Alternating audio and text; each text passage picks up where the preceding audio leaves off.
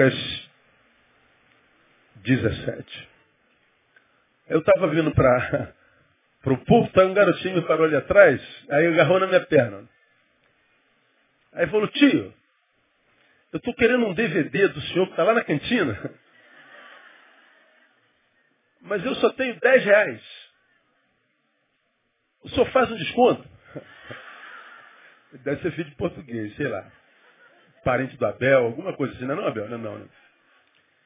Aí eu falei, não, não precisa, não precisa nem pagar. Vai lá e pega o que você quiser. Não, faço questão de pagar, pastor. Aí vai lá e fala que o Mauro disse que você falou comigo. Não sei se ele foi falar com o Mauro, não sei se ela deve ter ido. Falou comigo, não vai falar com o Mauro.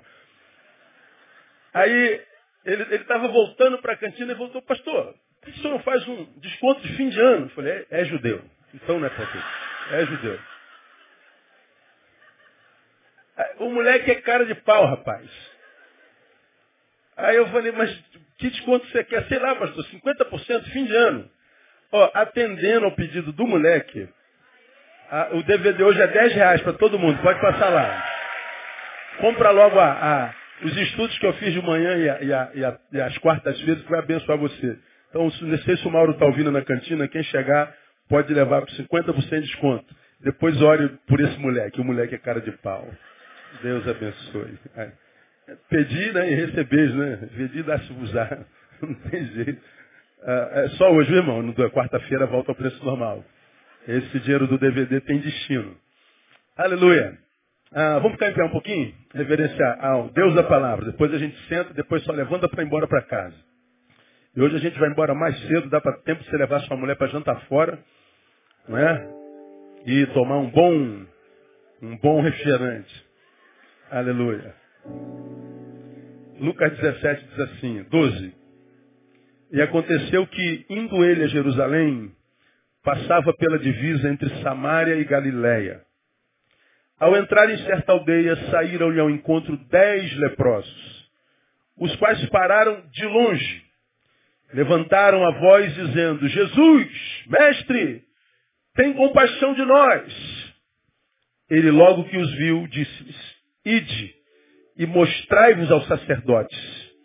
E aconteceu que, enquanto iam, ficaram limpos.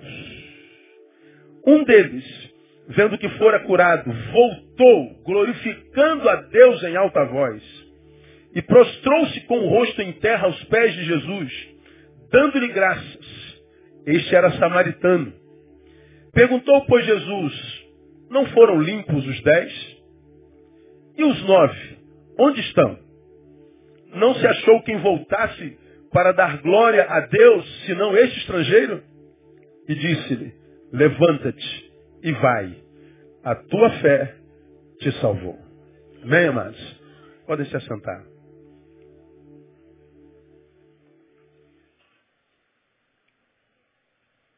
Esse texto me abençoou bastante essa semana. Eu queria tirar alguns algumas reflexões dele para nossa edificação nesse fim de ano. Todos sabemos que a lepra, no tempo de Jesus, hoje conhecida como ranceníase, ou morféia, mal de Hansen, mal de Lázaro, é a mesma coisa, lepra. Hoje não se fala mais lepra, fala-se ranceníase. Naquela época, era uma doença maldita. Os do tempo de Jesus acreditavam que quando uma pessoa fosse acometida de lepra, ela estava sendo castigada pelos deuses. Ela estava debaixo de maldição. E a lepra, naquela época, não tinha cura.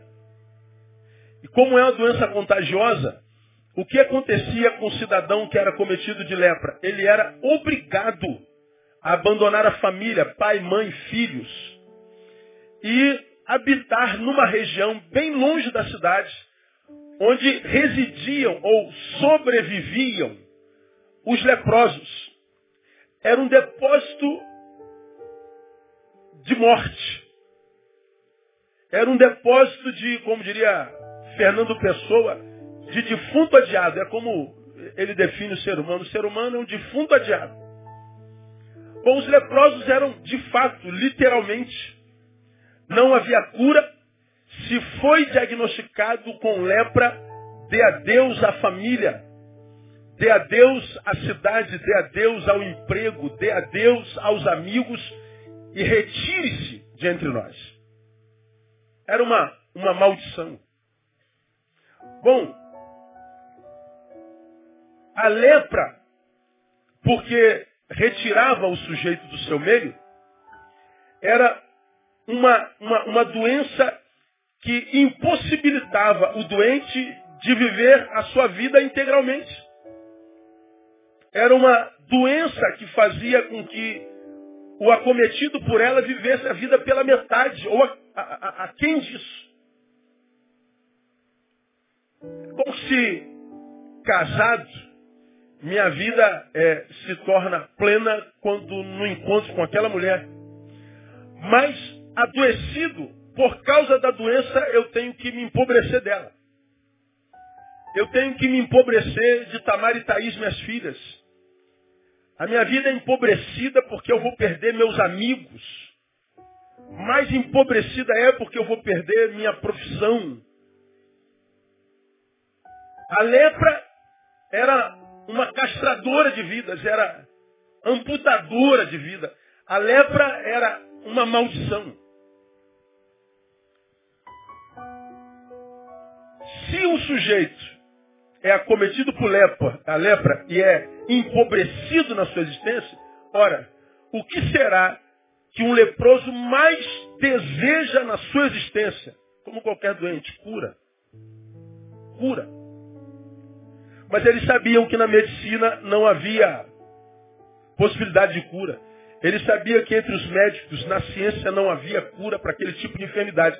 Então esse grupo de, de, de, de doentes leprosos viram Jesus passando nas cercanias de Jerusalém e diz o texto que eles, de longe, porque eles tinham uma geografia onde habitavam e que da qual não podiam passar, de longe viam Jesus passando em multidão e eles começaram a gritar de longe, Jesus, tem compaixão de nós, mestre. Tem misericórdia. Como quem diz, nós que fomos roubados da vida em vida. Nós que viemos parar nesse depósito de morte, nós que fomos empobrecidos da existência, tem misericórdia de nós, nós que fomos excluídos da vida, tem misericórdia de nós. Eles pedem cura. E cura na perspectiva da lepra é inclusão. Senhor, nós não estamos pedindo só que o Senhor cure a nossa doença biológica, nós pedimos inserção social novamente. Nós pedimos que o Senhor nos ajude a restaurar a nossa casa, empobrecida com a nossa ausência. Senhor, restaura nossas possibilidades, nossas possibilidades. Nós aqui estamos, por causa da enfermidade, impossibilitados de. Tem misericórdia de nós. Aí você conhece a história. Jesus, quando os viu, se aproxima deles, não diz nada a respeito da doença e diz, ide. Se apresentem ao sacerdote. Por que se apresentem ao sacerdote? Já falei sobre isso aqui. Porque eram os sacerdotes que davam, davam autorização para um sujeito voltar para a cidade, era ele quem dava autorização para se tirar o sujeito da, da, da, da sociedade.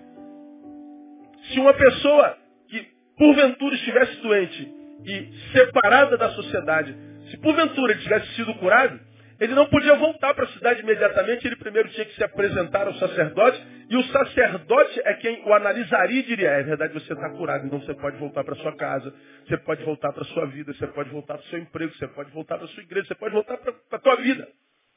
Mas antes de fazer isso, ele tinha que passar pelo sacerdote. Então Jesus olha para os leprosos, não diz nada. Vão, se apresentem ao sacerdote. Ora, os leprosos vão em direção ao sacerdote sem estarem de posse da palavra de cura. Vão, porque vocês é, é, é, é, serão perdoados pelo sacerdote, o sacerdote vai deixar vocês entrarem de novo na cidade. Bom, eles simplesmente vão.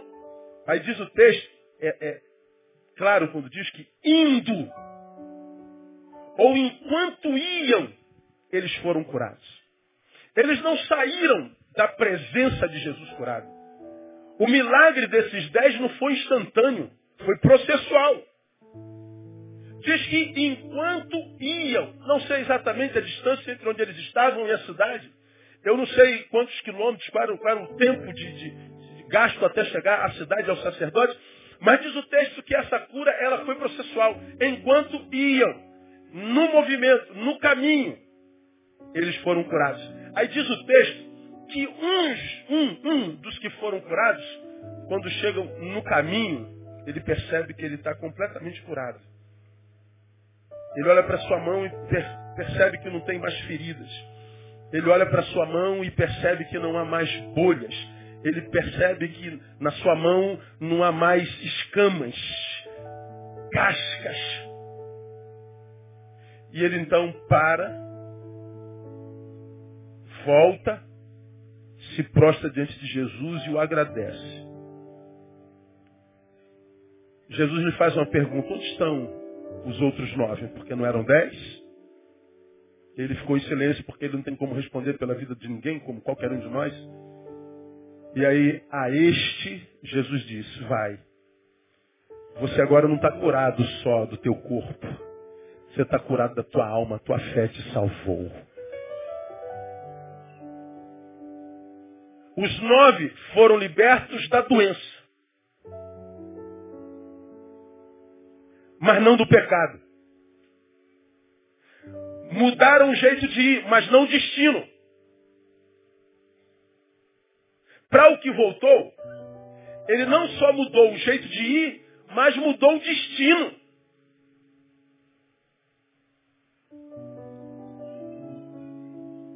O homem sem Deus da palavra está morto no seu delito e pecado, seu delito e pecado, e o salário do pecado é a morte. O homem sem Deus está perdido em sua eternidade. Isso é claro na palavra.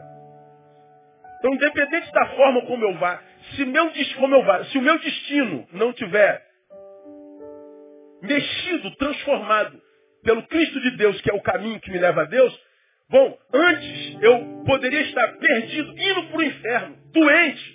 Agora eu estou indo para o inferno saudável. Mudei o jeito como vou, mas não mudei o destino. Bom, no homem que voltou, o Senhor não só mudou o seu jeito de ir, como mudou o seu destino. Você agora não está curado só da tua alma, do, do teu corpo, você está curado da tua alma. Você está curado do seu pecado. Agora você tem vida abundante. No lugar da sua vergonha, você tem dupla honra no nome de Jesus. Isso é o que Jesus faz. Agora, Jesus inclui aquele homem na sua vida novamente, da qual ele tinha sido excluído. Jesus inclui aquele homem na comunidade da fé. Jesus registra o nome daquele homem no livro dos salvos, dos filhos. Jesus o devolve à vida. E como é que Jesus faz isso? Qual é a metodologia de Jesus? Porque naqueles dez, a lepra era no corpo. Agora, hoje, uma vez que não existe mais lepra, doença erradicada, Onde estão aquelas doenças que nos impedem de viver a vida integralmente, completamente, totalmente? Onde reside a lepra do homem contemporâneo?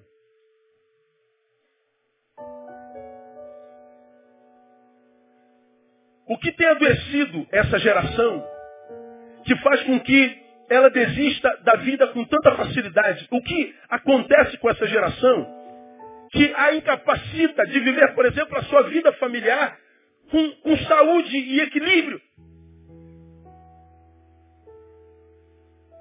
Que doença habita o ser que o impede de ser um filho que dê orgulho ao seu pai?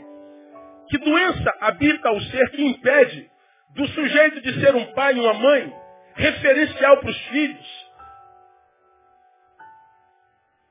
Que tem orgulho aos seus filhos? Que, que doença habita a sociedade contemporânea que impede que nós sejamos seres humanos humanos, que simplesmente amemos o próximo e não o matemos, o usemos, o abusemos? Que tipo de lepra habita a sociedade contemporânea que faz com que o sentimento que nos une não seja o amor nem o respeito, mas o medo? Medo.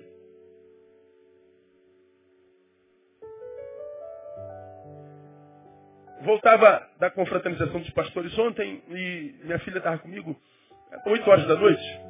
Aí nós a deixamos em frente a um shopping, ela se encontrar com um amigo. Só que na semana ah, passada, retrasada, ela foi assaltada. Falei isso aqui do público, inclusive. E quando nós a deixamos na frente do, do, do shopping, a mãe, que é sempre mais chata, não é? A mãe, que é sempre mais cuidadosa, a mãe que é sempre muito mais zelosa, a mãe que se preocupa mais, a mãe que porque se preocupa, porque zela o filho, a filha geralmente fala de chata, chama de chata. A mãe falou assim, você não aprendeu nada não com a semana retrasada não? Você foi assaltado e você vai ficar aí no shopping de novo. Porque ela estava voltando do shopping quando foi assaltada. Eu fiquei quieto. Não, mãe, tá tudo bem, vou chegar cedo em casa. E a mãe reclama. Mãe é assim mesmo. Tua mãe reclama?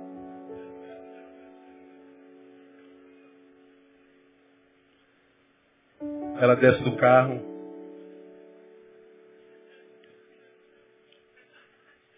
Vai embora para o shopping. E nós vamos embora para casa. E eu em silêncio, omisso. E vou pensando, que mundo é esse que a gente vive? Oito horas da noite, e eu tenho que estar com medo de ter minha filha na rua.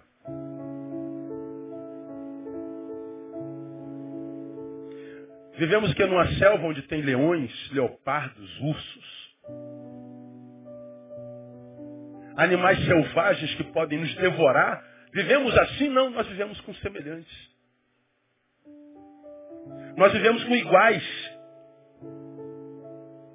Nós vivemos com gente como a gente. Mas o que, que acontece com a gente? Que tipo de lepra nos adoece?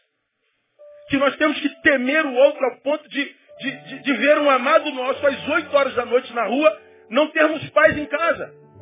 Porque quem fica em paz sabendo que os filhos estão na rua? Que lepra é essa?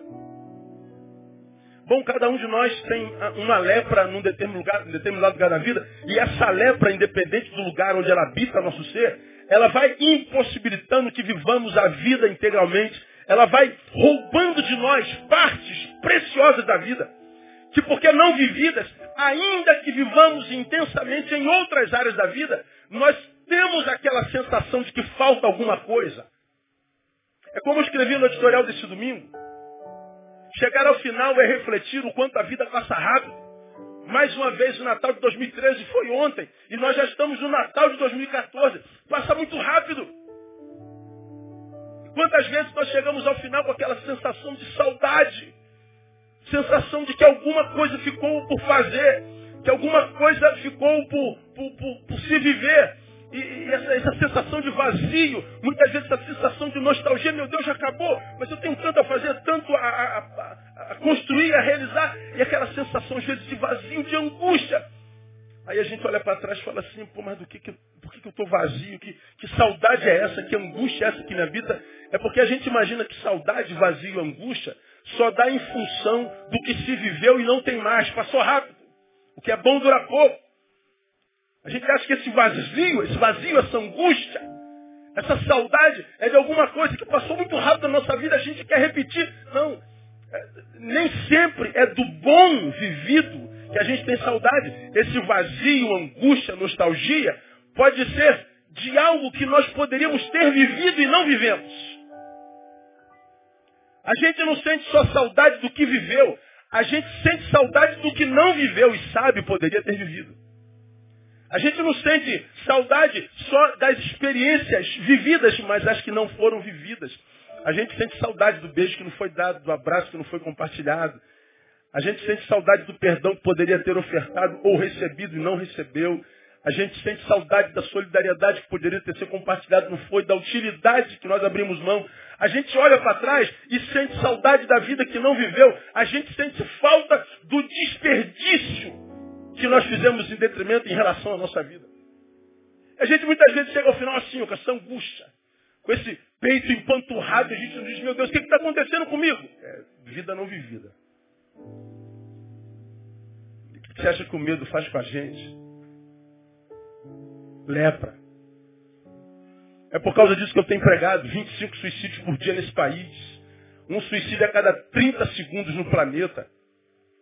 É por causa disso que, que a gente vê tanta morte, tanta angústia, tanta vazia, tanta gente se viciando por, por drogas psicotrópicas o tempo inteiro, tentando dar sentido à vida, tentando, na droga, se livrar da droga de vida que tem.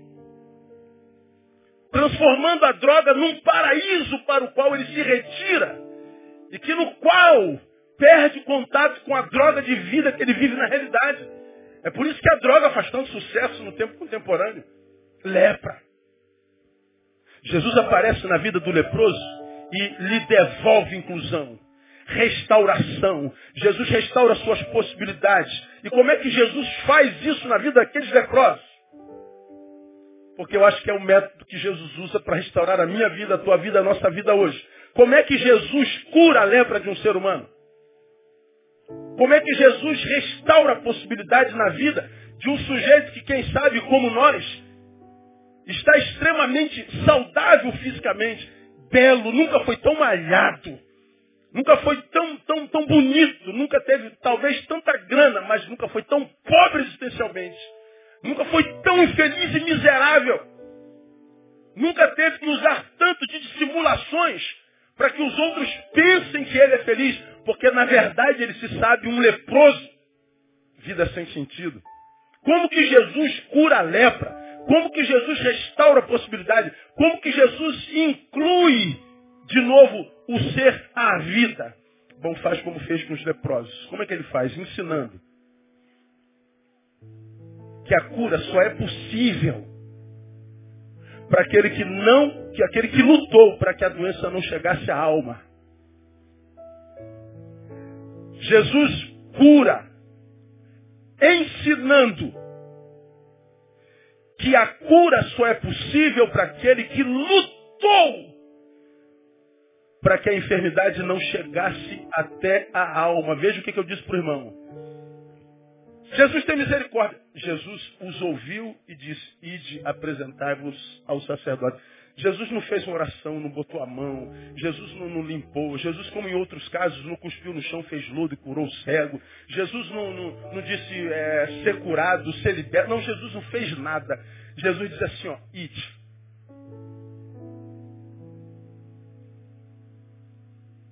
Não houve uma ação fenomenológica da divindade.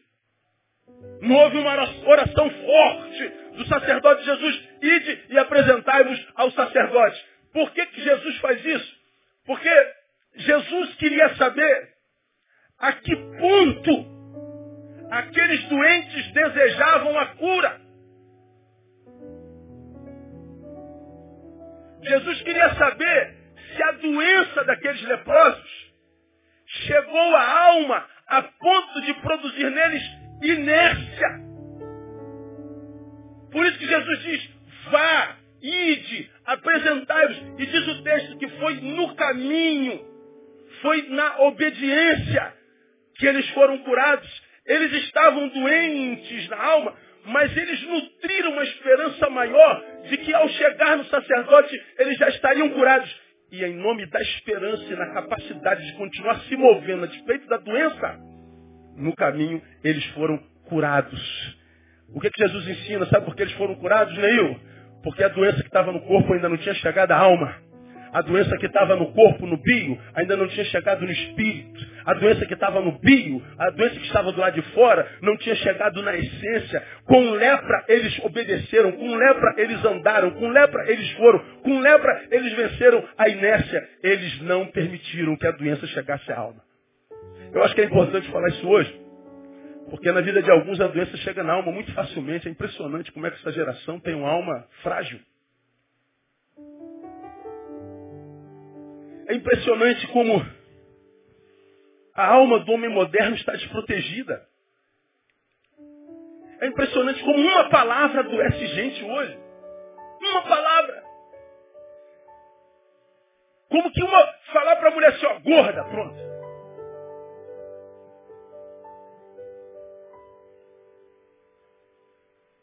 Pessoa se entrega, como essa palavra vai na alma, como essa palavra encontra a cama confortável no coração. Como que na cama confortável do coração era como uma gangrena interna, vai contaminando a alma e amargura uma mulher. Como a nossa alma, a alma dessa geração é frágil. Uma fofoca que fazem sobre ele. Ô pastor, eu não gostaria de compartilhar isso com o senhor, mas o senhor sabe como é que é? eu vou falar. Fulano de tal disse. Aí quando você descobre que fulano de tal falou mal de você, você se lembra do bem que fez a ele. E porque ele foi ingrato, a sua alma desprotegida adoece de tal forma que você, por causa do fofoqueiro, diz, deixa de fazer bem a outro com medo de ser vítima da ingratidão. E você não sabe que não foi a palavra do fofoqueiro o problema, o problema foi porque a tua alma não estava blindada. É impressionante como essa geração tem uma alma desprotegida. O poder que operou a cura daqueles leprosos não foi o poder de Jesus, foi o poder da obediência. Ide. Ou talvez fosse eu você, mas peraí, senhor, eu, eu, eu, até posso me apresentar a ele, mas o senhor tem que me curar de novo. O que adianta eu chegar lá, doente desse jeito? Ele não vai deixar eu entrar, só com essa lei, pô. Eu vou chegar lá, vou falar o que, Jesus? Faz alguma coisa aí agora, Senhor. Opera um milagre, coloca a mão, faz uma oração, joga uma água, cospe, faz lodo igual o senhor fez outro dia. O que, que eu vou fazer lá? Eles não perguntaram nada disso. O Senhor deu uma ordem e eles foram. O que curou os leprosos foi a obediência. Logo, a verdadeira doença, nos casos, no caso dos leprosos, não era a lepra, era a estagnação. Era a inércia. Quando eles vencem a estagnação, quando eles se movimentam, quando eles saem da inércia, no caminho, eles são curados. Deixa eu falar para você que está aqui doente, ninguém sabe. Não permita que essa enfermidade chegue até a tua alma e te paralise. Dá uma olhadinha para trás, irmão, irmã. Veja o que você deixou de fazer esse ano que você amava muito fazer. Cada um olhando para o seu próprio espelho. Vai lá no início e, e, e tente descobrir o que dava sabor à tua vida. Seja no, no, campo do relacionamento, no campo da produção, no campo profissional, no campo vocacional, eclesiológico. Veja lá no início o que estava lá e que dava sabor à tua vida e que por alguma razão você deixou. Por que deixou?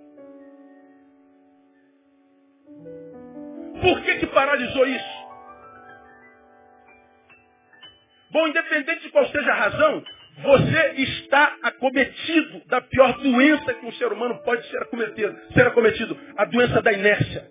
O que fizeram a você do lado de fora, o que aconteceu a você do lado de fora, a injustiça que, que, que impingiram em você do lado de fora, por causa da fragilidade das blindagens da tua alma, chegando à alma, fizeram com que você paralisasse o que você deixava, fazia com prazer, deixou de fazer. É como alguém que de repente é, vamos tomar um músico como exemplo. O camarada que toca isso aqui, um contrabaixo, uma guitarra, esse camarada ama isso aqui às vezes mais do que a, a mulher dele. Não estou dizendo que é o caso desse aqui. O músico geralmente é fominha, é ou não é? Quem é músico aqui fominha, diga, é verdade. Aí. Os caras dormem com esse negócio na cama, meu. Os caras são fominha. Amam isso aqui. Mas não é só músico, não. Motociclista que está aqui. Tem, tem um ditado aí entre os motociclistas. O cara fala assim, minha mulher me impressou, me, me, me, me, encostou na parede e disse assim, ó, ou a moto ou eu. Aí está escrito embaixo, sinto saudade dela. sinto saudade dela. O cara é fominha de moto. Por quê? Porque esse negócio dá sabor à nossa vida. Para o baixista, o baixo é um playground. Para o motociclista, a moto é, é, é, o seu quintal, é o seu playground, é o que dá sabor à vida, não é só um meio de transporte, é um estilo de vida. Ele nasceu para aquilo. O cantor, ele gosta de cantar, ele gosta de adorar, ele gosta de servir. O peladeiro, tem gente que gosta de pelada aí? Fominha.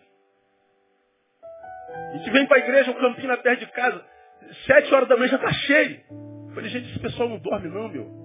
Já pensou se o pessoal tivesse disposição para orar como tem disposição para jogar futebol? Tu imagina? Porque o peladeiro é fominha, ele gosta, dá sabor à vida. Agora, que, que você, peladeiro, deixou de jogar futebol com a rapaziada? Por que você, contrabaixista, deixou de tocar? Por que você, cantor, deixou de, de, de, cantar? Por que você que gostava do serviço social deixou de servir? Por que, que aquela rapaziada que te era é, é, é enriquecimento foi abandonada por você? Porque a lepra que te alcançou do lado de fora chegou tua alma. E porque chegou a tua alma, essa lepra do lado de fora não consegue ser curada jamais. Irmãos, quanta gente doente eu me encontro no caminho todo dia, o ano inteiro. Quanta gente tentando buscar do lado de fora o remédio que vai curar o que o acometeu, o que paralisou, o que estagnou, quando na verdade a cura está dentro de si mesmo. Eu me lembro de uma canção. Rapaz, essa é velha, não era nem nascido ainda. É do rebanhão. Você era nascido sim. Vamos ver se você me ajuda, eu não sei. Cara, vou estragar meu sermão quando a música. Ah, um dia eu subi no monte. Dá uma nota aí. Ué? Sol. Não, não. Um dia eu subi no monte para ver se encontrava Deus. É alto na voz dele, na minha assim não. Desci muito triste porque não o encontrei não encontrei, porque não procurei. Ele está lá no monte e em todo lugar. Aonde mais? Dentro, perto de mim, dentro de mim. Aí a busca vai. Janir está dizendo, subir no monte para ver se encontrava Deus. Como acontece com qualquer um de nós. O que o doente quer? Que Deus cure. O que o desempregado quer? Que Deus abra a porta do emprego. O que a família em Cristo quer? Que Deus desça e cure a família. Nós estamos procurando Deus o tempo inteiro porque a sociedade está doente. Janires diz, eu subi no monte para ver se encontrava Deus e não encontrava Deus. Por quê? Porque ele não está lá no monte. Embora também no monte, ele está em qualquer lugar perto de mim. Sobretudo, ele está dentro de mim. Ele está dizendo, o lugar da minha cura não é o lugar do lado de fora. O lugar da minha cura é o lado de dentro.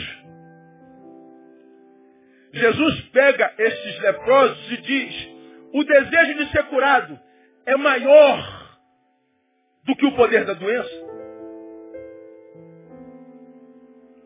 Você deseja a cura e esse desejo é maior, é mais poderoso do que o poder que a doença exerce sobre você, é, então vão se apresente ao, ao, ao, ao sacerdote. Movam-se, caminhem, prossigam, vão em frente, vençam a inércia. E eles foram. No caminho, eles foram curados. Então escuta o que eu vou falar para você aqui no nome de Jesus. Você que está chegando ao final do ano doente. Você que está chegando ao final do ano doente, revoltado você que está chegando ao final do, do, do ano doente e incrédulo.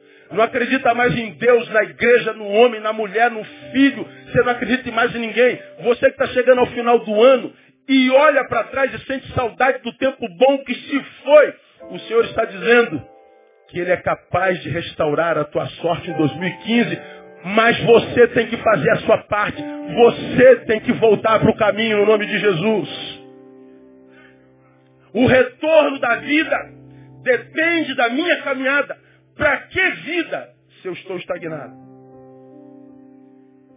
Para que força se eu não estou defendendo nenhum esforço? Para que ter, seja lá o que for, se eu não estou compartilhando nada? Para que semente se eu não sou semeador?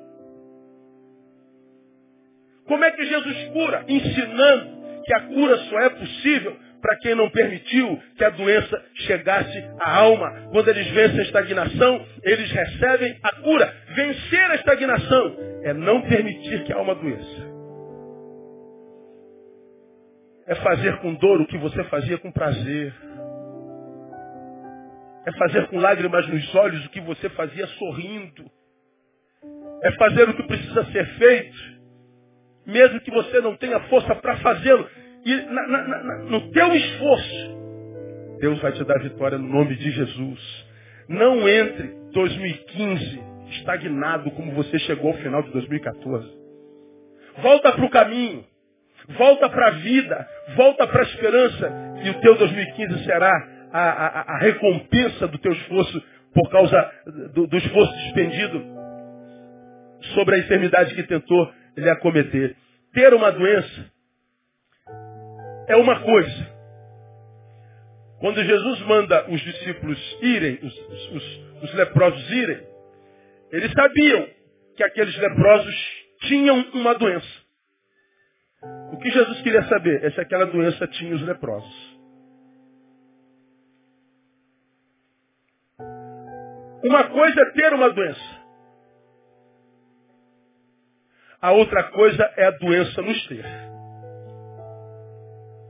Eu tenho uma lepra, mas essa lepra não me tem. Então, vá com lepra. Mostra para essa lepra que paralisou a tua vida quem é que manda. Mostra para essa lepra que você pode tê-la, mas ela nunca o terá. Mostra para ela que você continua sendo propriedade exclusiva de Deus. E o que ele mandou você fazer na vida continua sendo feito a despeito da lepra que te acometeu. E quando você se levantar para ir, você vai ver que quando chega lá você já vai estar curado no nome de Jesus. Catuca alguém fala assim, ó, tua cura já está chegando no nome de Jesus. Oh, aleluia. Aleluia. Se for a vontade de prosseguir, faça isso. Deus vai te honrar. Perceba que a lepra não os impediu de prosseguir. A pergunta que a gente faz é, e a nossa tem impedido a gente de prosseguir? Como eu prego aqui repetidas vezes, Quantas vezes, né, eu e você, nós, não acordamos assim de manhã desanimado, e desanimar no verão é muito fácil porque o sol nos esgota. Né? Você pega um dia como hoje, 48 graus. 39 com sensação térmica de 48 graus. Porque com um sol desse só existe um lugar que é agradável. Aonde é? Bangu.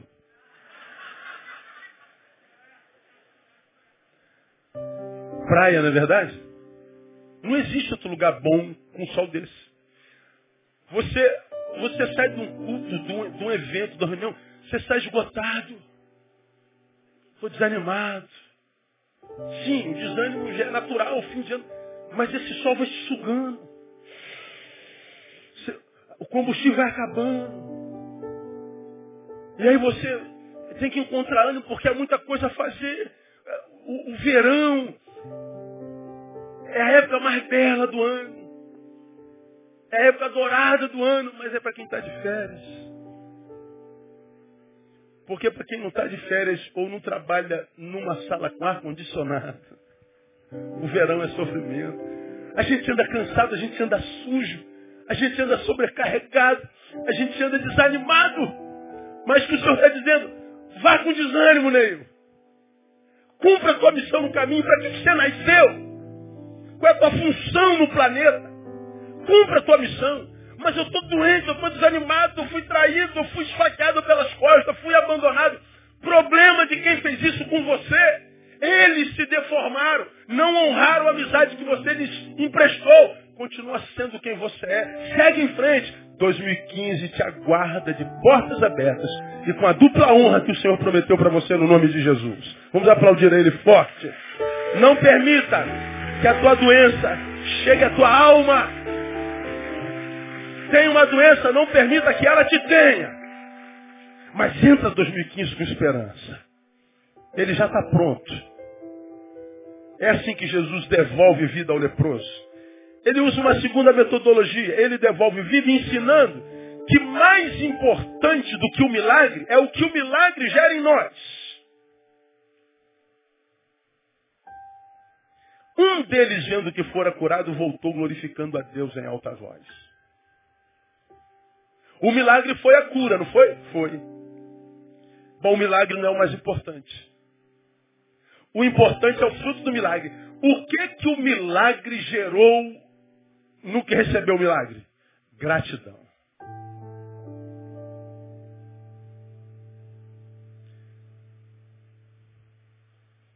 O cara sai doente, entra na presença de Jesus doente, e ele sai da presença de Jesus doente. No caminho ele é curado e uma crise se estabelece. Celebração ou gratidão? Parto para a balada para celebrar o milagre? Ou eu volto para agradecer? Mas eu tenho ordem de me apresentar ao sacerdote. É, mas ele não me disse quando eu tenho que fazer isso. Eu posso fazer isso depois? Eu vou voltar para agradecer. Você está entendendo? E rapaziada, vamos agradecer aí que nada, irmão. Quanto tempo nós perdemos naquele lugar de gente morta? Quanto tempo nós passamos naquele lugar desgraçado, miserável? E agora você que eu volte lá? Eu vou curtir a vida. Eu vou voltar. Ele voltou. Jesus, muito obrigado.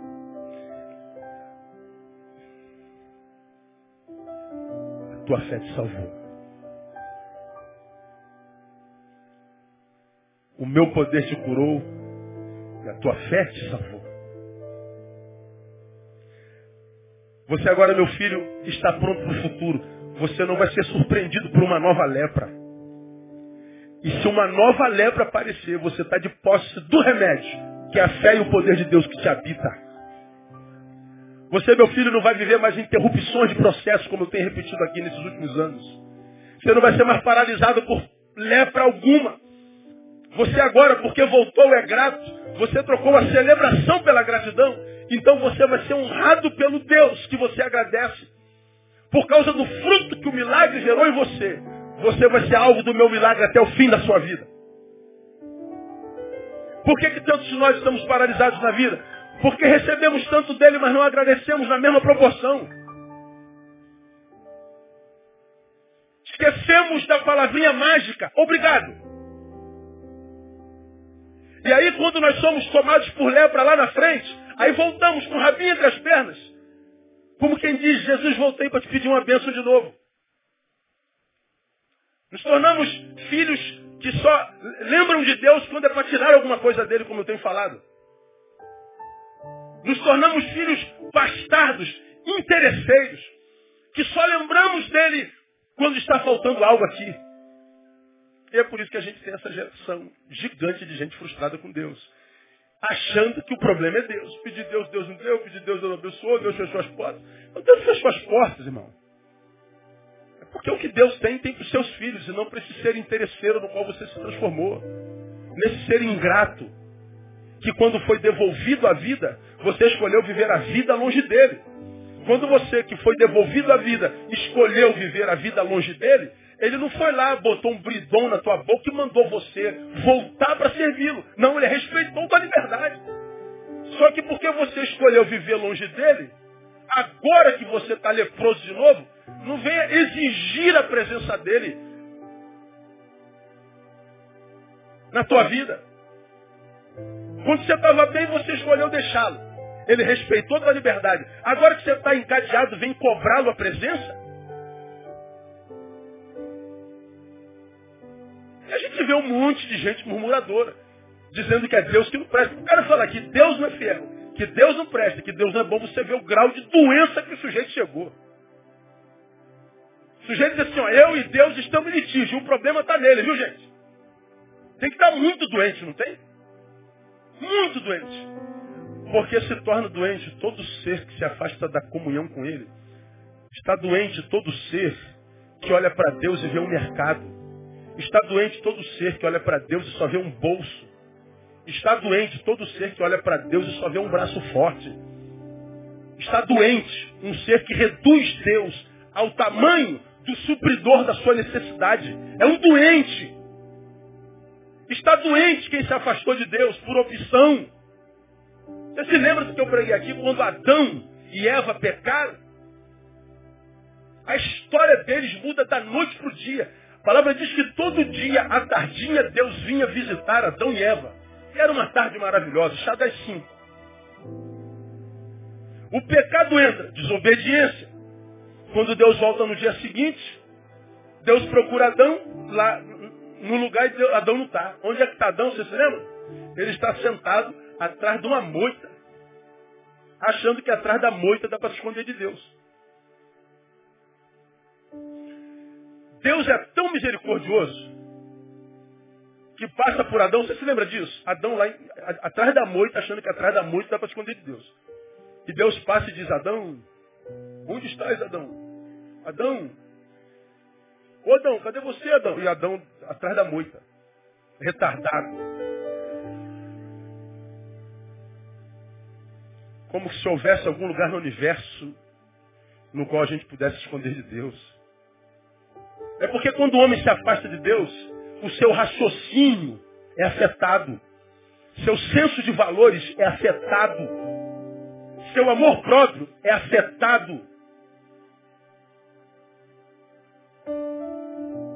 Suas relações são afetadas. Teu mundo inteiro é afetado. E alguns, afetados em suas lepras por causa da ausência de comunhão, julgam Deus como a razão da sua doença. Julga o outro, sua igreja, sua família, seus amigos, como a razão da sua lepra. Menos ele é leproso. Menos ele é culpado. Só ele não é culpado. Ou seja, a visão que ele tem de si mesmo também é doença. Ele sofre o que eu chamo de coitadismo. Se vê como um pobre coitado. Se vê como um, um, um ser acometido por vitimismo. Ele é vítima, inocente do sistema. Não, você é um doente que adoeceu no seu senso de valores, de diagnóstico. E que só vai ser curado se entender que o mais importante que o milagre é o que o milagre gera. O que voltou ficou entre a celebração e a gratidão. E optar pela gratidão é o verdadeiro milagre. O milagre não foi a cura da lepra foi a gratidão gerada no coração do curado, porque os outros não receberam o milagre, porque se perderam. Então não adianta você ser tomado por revolta, dizendo que agora eu sou um, um, um rebelde sem causa, não sou mais evangélico, naquela igreja não tem amor, para de palhaçada, pô. Cresce. Até quando, tendo pena de si mesmo, vai exigir que nós também o tenhamos? Não existe coitado no reino de Deus. Nós fomos feitos por Deus filhos e filhas. E Ele nos engrandeceu. Os coitados no reino estão do lado de fora. Porque do lado de dentro do reino tem homens e mulheres preparadas para a guerra, mão adestrada para a peleja, e que labutam na guerra aliançado pelo Senhor, e já sabe o final, a vitória é nossa pelo sangue do Cordeiro. Mas se prefere ser vítima do seu coitadismo, olhe no espelho e veja quem é o seu próprio diabo. A cura só é possível quando a gente entende que mais importante que o milagre é o que o milagre gera. Todos foram curados, apenas um foi salvo. A cura foi um ato parcial e temporário, como é a vida. Nove mudaram o jeito de ir, mas não mudaram o destino. Mas aquele que foi alcançado pela gratidão, Jesus sorri para ele. Jesus o capacita para a vida.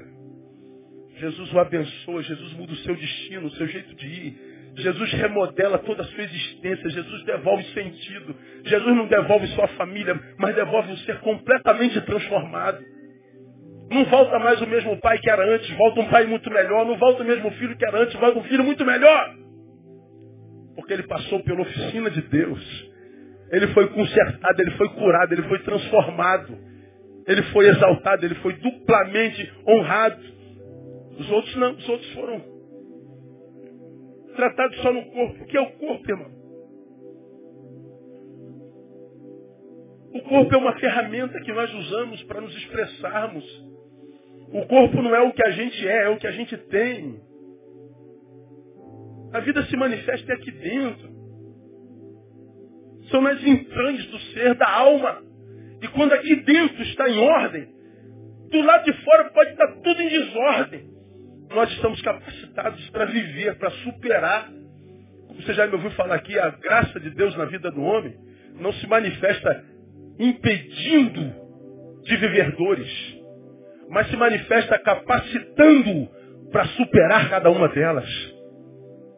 A graça de Deus me capacita para lutar contra as minhas lepras e vencer as minhas lepras, independente do lugar onde ela habite em mim. Graça de Deus me cura do coitadismo que me faz me ver menor do que eu sou. Todos nós acordamos muitas vezes, irmão. Como eu falei, verão vai sugando a gente. Estou falando verão como um, um, um exemplo simbólico. Mas tem dias que você acorda a angústia tão profunda que você vê assim, visionariamente, como já falei aqui mil vezes, um balde escrito assim, chute-me. E você fala que vontade de chutar esse balde. Que vontade de dar uma guinada na minha vida assim. Caraca, sei lá, eu sou engenheiro civil, você é médico. Eu sou médico, você é faxineiro. Dá uma, dá uma, uma guinada de botar uma mochila nas costas e sumir lá na vida. Já sentiu isso? Vazar. A gente não pode fazer isso assim, não é assim não. Isso é muito bonito nos filmes. No filme é uma beleza, irmão. Nos Facebooks também. O cara bota lá um mochilão e vai para as montanhas, tira uma foto se sentindo livre. Não tem nem pão para comer lá em cima, morrendo de frio. Arrependido porque. Mas arrependimento não se fotografa. Né? Frustração não se fotografa. Angústia não se fotografa. Tristeza, decepção não se fotografa. Ninguém vê isso em nós. Quem se satisfaz em alimentar só esse corpo, vive aquém da possibilidade que tem e se valoriza muito menos do que como deveria se valorizar. Você não é só um corpo que anda, você tem uma alma, você tem um espírito, você tem um, um, um, seres que habitam de você, dentro de você, que juntos perfazem o que você chama de eu. E é no equilíbrio dessas vertentes existenciais que habitam em nós, como nós já pregamos aqui, bio, psico, espiritual, no equilíbrio delas é que se encontra a felicidade.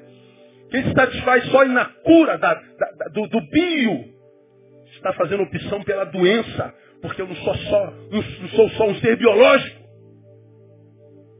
Você se lembra porque essa, essa palavra teve uma repercussão tremenda? Quando eu falei sobre felicidade, vejo um monte de gente o tempo inteiro correndo atrás da sua felicidade. E eu disse, aprendam de uma vez por toda, felicidade não tem lugar, não tem a ver com o lugar onde a gente vai, nem o que a gente faz lá. Felicidade tem a ver com o lugar para o qual a gente volta, quem nos espera lá. Então existem dois tipos de felicidade. Aquela que a gente vive do lado de fora, a dos pagodes, as dos bailes, as das baladas, as das celebrações dos cristãos e dos crentes. Aquela que é felicidade fotografada por todo tipo de máquinas, de celulares, GoPro e, e, tudo que a gente exibe no Facebook, que a gente exibe nas nossas páginas, que, que, que um ser em nós sorridente e realizado o tempo inteiro. Essa que faz com que todo mundo morra de inveja de nós. E existe aquela felicidade que a gente vive dentro da nossa casa, onde não precisa foto, não precisa selfie, não precisa olhos outros, não precisa nada, porque ela é uma felicidade que não precisa ser compartilhada para gerar inveja de ninguém, mas ela é nossa, ela é particular. Ela não existe para gerar aplauso, em auditório nenhum. Ela existe só para ser vivida. Ela existe só para ser curtida. Ela é intra, ela é interna. E ela é de tal forma saudável que quando a gente está aqui dentro, a gente não tem vontade nem de sair de novo. A gente não sente saudade do que está do lado de fora de casa. A gente não sente saudade de eventos. A gente não sente necessidade de ajuntamentos. A gente não sente necessidade de aplausos, de reconhecimentos. A gente não sente necessidade de nada. E a gente só vai lá por vontade própria e não por necessidade. A vida vira um playground, um lugar de diversão e não um lugar de ostentação e de dependência. Porque a nossa felicidade não está lá, está cá. A felicidade não está onde eu vou, está para onde eu volto. Não está no que eu faço, está em quando eu estou. É dessa felicidade que a palavra fala. Dessa cura das minhas lepras, que me faz mais do que celebrar, agradecer. E que grato. Já não preciso me apresentar a mais ninguém, nem aos sacerdotes, porque o sumo sacerdote é minha testemunha. Essa gratidão produzida por uma cura gerada na nossa interioridade que nos faz desapegarmos de tudo que está do lado de fora. Porque estamos de posse daquele que nos curou e ele é tudo em nós. Essa felicidade não se fotografa. Ela se vive, ela se curte.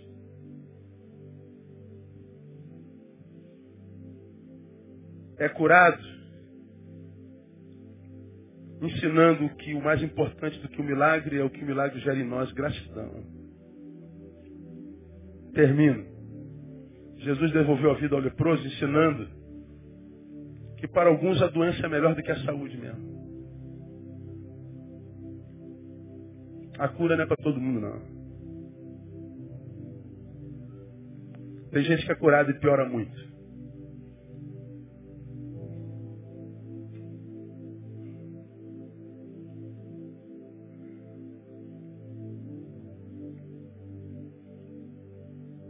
Quando os dez estavam doentes, eles estavam juntos. Comunhão. Quando foram curados, se dispersaram. Solidão. Quando os dez estavam doentes, eles obedeciam. Ide, apresentai-vos. Eles obedeceram e foram. Mas quando foram curados, deixaram de ser obedientes e se tornaram ingratos. Quando dez estavam doentes, eles viviam solidariedade, um cuidava do outro. Mas agora, curados foram tomados pelo egoísmo.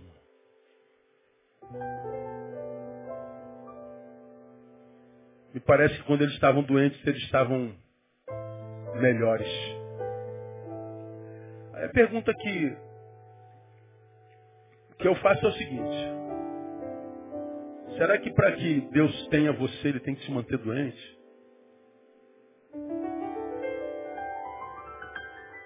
Será que para Deus ter você, ele tem que tirar coisas que geram prazer? Será que para Deus poder gozar da tua presença e ter relacionamento contigo, ele tem que te manter aí nessa dor? Porque, quem sabe, você não cresce nunca e se te libertar, tuas asas te levam para longe dele.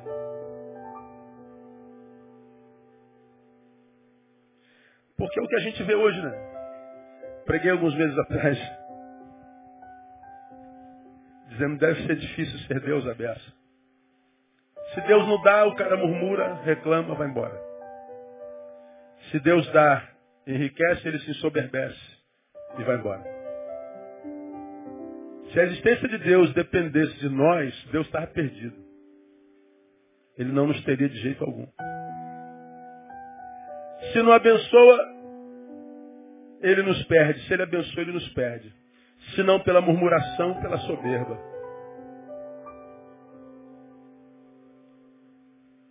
E como pai amoroso, não sei, é possível que a gente, para ter nossos filhos conosco, a gente pode suas asas. A gente corta suas asas. Então, me parece que algumas pessoas ficam melhores doentes mesmo. Algumas pessoas ficam melhores empobrecidas existencialmente mesmo. Vivendo marginalmente, longe da inclusão e da possibilidade. Qual é o teu caso? Como o povo de Deus que depois que chegou em Canaã, se corrompe com os deuses daquela terra e abandona o Senhor. E o Senhor é obrigado a lhe dar carta de divórcio. E no texto anterior ele diz, sinto saudade de quando tu eras fiel andando no deserto. Como quem diz, quando você não tinha nada, você era fiel a mim, era uma noiva fiel. Mas agora que eu te enriqueci, você me virou as costas. Como quem diz, sinto saudade do tempo que você não tinha nada. Sinto saudade do tempo que você era humilde. Sinto saudade do tempo que você era aquilo que era no meu coração. Naquele tempo que você não tinha o que tem, porque depois que passou a ter o que tem, o que você tem passou a ter você. Então, que tipo de lepra tenha cometido você em 2014, cara? Tipo de lepra? Olha para trás e faça uma análise da tua história. Veja que tipo de lepra. Que tipo de lepra tem impedido você de ser incluso na vida e de viver integralmente? Qual é a tua lepra? E se você descobre ter uma lepra, pelo amor de Deus, por amor a Deus e a si mesmo, para de mentir, pelo menos para si mesmo.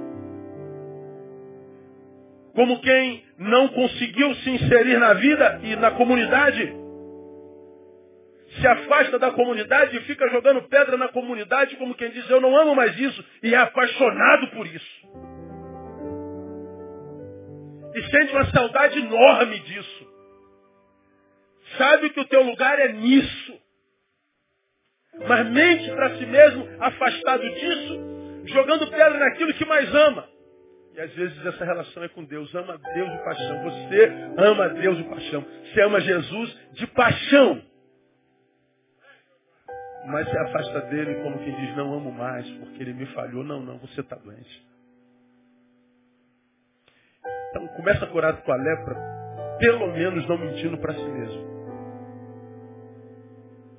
Talvez não te interesse, mas eu mesmo, existem momentos na minha vida que meus olhos adoecem eu olho mais para quem não quer nada do que para aquele que quer alguma coisa. Às vezes a gente, são milhares de pessoas aqui, nada do que essa igreja planeja fazer deixa de ser feito. Impressionante. Não falta recurso humano, recurso financeiro, recurso de tempo, não falta nada. Não falta, nós não temos falta de nada. Nada. Você sabe o que é nada? Deus manda as pessoas certas, os recursos certos, os dons certos, os talentos certos. Manda o sujeito para cada ministério que ele propõe criar nesse lugar. É impressionante a provisão de Deus sobre a igreja Betânia. Então eu, eu, por exemplo, como pastor, não posso reclamar de nada, nada, sou o cara mais realizado do planeta. Eu rodo o Brasil, sei do que eu estou falando. Mas existem alguns momentos que os meus óculos embaçam. Eu, ao invés de olhar para a multidão que trabalha, eu olho para aquele um ou dois que não quer nada. E porque eu olho para um e dois que não quer nada, a gente é tentado a desanimar. Ninguém quer nada. Ninguém ama por ninguém. Calma aí, ninguém é muita coisa, Neil. Neil, Neil, para de palhaçada, Neil. Neil, ô, oh, ô, oh, vamos parar com esse coitadismo aí. Vamos parar com essa palhaçada aí, Neil. Ninguém muita gente, são dois ou três, meu camarada. Agora, olha para quem está aí. Olha quanta gente trabalha. E é verdade, né, cara? Ô Neil, para de palhaçada. Aí a gente limpa o óculos e segue em frente. Lá se vão, no ano que vem, 25 anos de vida pastoral. Boda de prata. Quantas vezes nesses 25 anos eu fui tentado a deixar de ser quem eu sou, porque dois ou três deixaram de ser. Quantas vezes a atitude dos outros quase adoeceram a mim nas minhas atitudes. Quantas vezes quase que ignorantemente eu transferi o poder da minha vida para o que está longe de Deus. Ah, não me permito não, irmão. Quando eu começo a ver que o comportamento dos outros me, me, me desanima, eu esqueço os outros. Foco em Deus que não me abandona jamais. E olho para multidões ou para a multidão de fiel que me circunda. E a gente olhando para o fiel muitas vezes tem que deixar de olhar para os infiéis. Porque eu tenho dito para mim ao longo desses anos, eu não vou permitir, eu não vou transferir poder da minha vida para ser humano nenhum. E a gente faz isso inconscientemente. Então, meu irmão, não permita. Não dê poder a ninguém no mundo para adoecer você e transformar você num leproso existencial. Porque se um te traiu, tem dez que nunca te traíram. Se um te abandonou, tem duzentos que estão lá. Se um falou mal de você, dez disseram que te amam. Se por um caminho vieram, por sete fugirão. Se uma porta se fecha aqui, outras portas se abrem ali. Então não permita que lepra maldita nenhuma tire você do caminho. Porque é no caminho que o milagre acontece. E quando o milagre acontece, frutifica, o que gera é gratidão. Quem é grato não é parado jamais. Que 2015 seja o ano da tua cura, que as tuas lepras fiquem em 2014. Que até o dia 31, toda lepra que existe em cada canto do teu ser, da tua existência, sejam curadas pelo poder do nome de Jesus e que 2015 você simplesmente vá. Para onde, pastor? Não interessa. Vá. No caminho, ele vai se manifestar e vai te dar destino no nome de Jesus. 2015 de bênção para cada um de vocês. Pelo poder que há no nome de Jesus. Lepra não. Cura de Deus para a vida de cada um de nós. Aleluia. Ficar em pé.